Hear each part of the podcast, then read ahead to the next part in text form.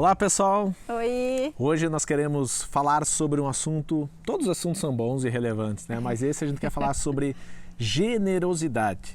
Você sabia que você pode ser generoso dentro do seu casamento? Uhum. Generoso com a sua esposa, generoso com o seu marido. E para isso, eu gostaria de entender o que é ser generoso, porque muitas vezes a gente confunde e faz a relação da generosidade com a questão financeira, e também está correto em dizer. Mas a generosidade, se você for ver a, a palavra, ela vem do latim gens, que significa aquele que teve bom nascimento. A partir do momento que nós entendemos que somos novas criaturas, que nascemos de novo, porque a Bíblia fala que aquele que aceita Jesus como Senhor e Salvador, ele se torna uma nova criatura.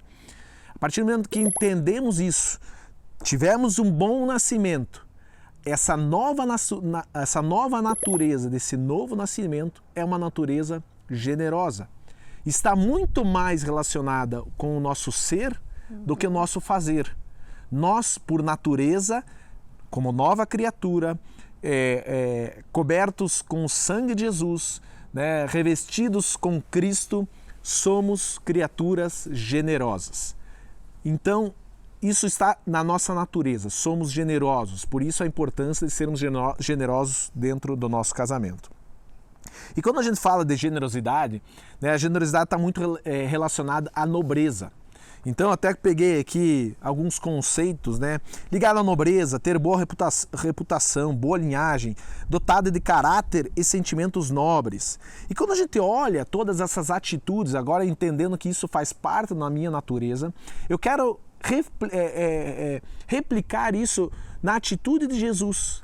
Como Jesus, Jesus não casou, mas obviamente que o caráter, a natureza generosa de Jesus, ela pode ser replicada dentro do nosso casamento. Jesus sempre vai ser o nosso espelho. Uhum. E quando a gente fala de generosidade, atos generosos, ações generosas dentro do casamento, ela primeiro deve ser, ser feita de forma desinteressada sem esperar nada em troca. troca. Então, quando você faz algo generoso para a sua esposa, para o seu marido, você não precisa esperar algo em troca. É desinteressado. Isso faz parte da natureza de Jesus. Ele se anulou, ele deu a sua vida. Qual que é? é isso há uma generosidade, há um ato de nobreza, há um ato, é, um, um caráter pré-estabelecido aí que replica o, o que nós temos replicar aqui dentro da nossa esposa. Ele, ele não esperava nada em troca, ele somente ele fez, ele amou. E por isso, essas atitudes generosas, o ser generoso, eles têm que estar bem alicerçado dentro do nosso é, casamento. a partir do momento que a gente é comprado pelo sangue de Jesus, ele nos enche do amor dele, o amor dele chega, ele nos completa e é tão grande que chega a transbordar. Então a gente transborda esse amor na vida do outro de uma forma generosa e naturalmente, né? Não é algo forçado, impositivo, é natural. Tanto amor que nós recebemos de Deus, a gente transmite para o outro em formas de ações, de palavras, né? Tantas formas a gente tem de demonstrar de forma generosa, de tanto que nós temos recebido de Deus. E aí, é, a gente vai conversando, vão ter outros vídeos relacionados a isso, mas a partir do momento que nós entendemos que o ser generoso é muito mais que uma, que uma ação, mas uma posição, Existem diversas formas de você ser generoso. Por exemplo, a excelência. Você buscar excelência no teu casamento, né, e você fazer para como se estivesse fazendo para Deus uhum. e não uhum. para homens, isso se reflete dentro do casamento, isso é uma atitude generosa. Então, por que, que eu vou me esforçar para ter um bom relacionamento? Por que, que eu vou fazer o que eu faço, ser um bom marido, ser, é, ser um marido em excelência, né? Por quê? Porque eu amo a Deus acima de todas as coisas né? Porque eu faço para Deus e não para homens, porque aí eu não me frustro. E aí também Sim. tem bom testemunho. O tempo, né? O tempo. Tempo. Né? Será que estamos sendo generosos na função do tempo com o nosso cônjuge? Né? Ele, ele, nossa família tem tido o melhor do nosso tempo ou é o que sobra do trabalho, é o que sobra dos estudos, é o que sobra do meu tempo nas redes sociais que eu dou para minha família, para o meu cônjuge?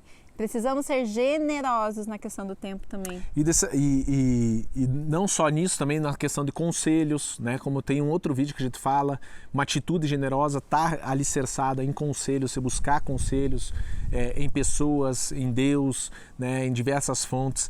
É, uma outra forma é você é, ter bom testemunho, né? Uma pessoa nobre Geralmente, quando a gente olha isso e a nobreza está ligada à generosidade, a gente olha que ela, ela tem uma boa postura, ela tem um bom testemunho. Pode ser que talvez é, para dentro de casa não tanto, mas como tem sido o teu testemunho para fora da tua casa? As pessoas veem o teu casamento como um casamento referência, exemplo, você tem um bom testemunho, isso está relacionado à generosidade né, a essa nova natureza, a essa essência de sermos nobres, de termos uma nova natureza. Então a gente vai falar também, vai ter um vídeo bem legal também sobre dar testemunho, dar bom testemunho, mas isso faz parte da generosidade.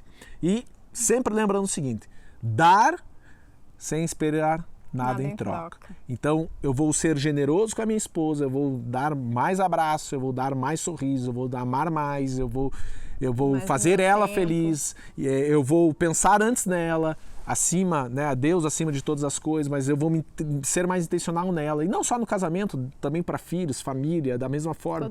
Precisamos entender a nossa posição de sermos generosos. É isso aí. Deus abençoe, seja generoso e até a próxima. Tchau.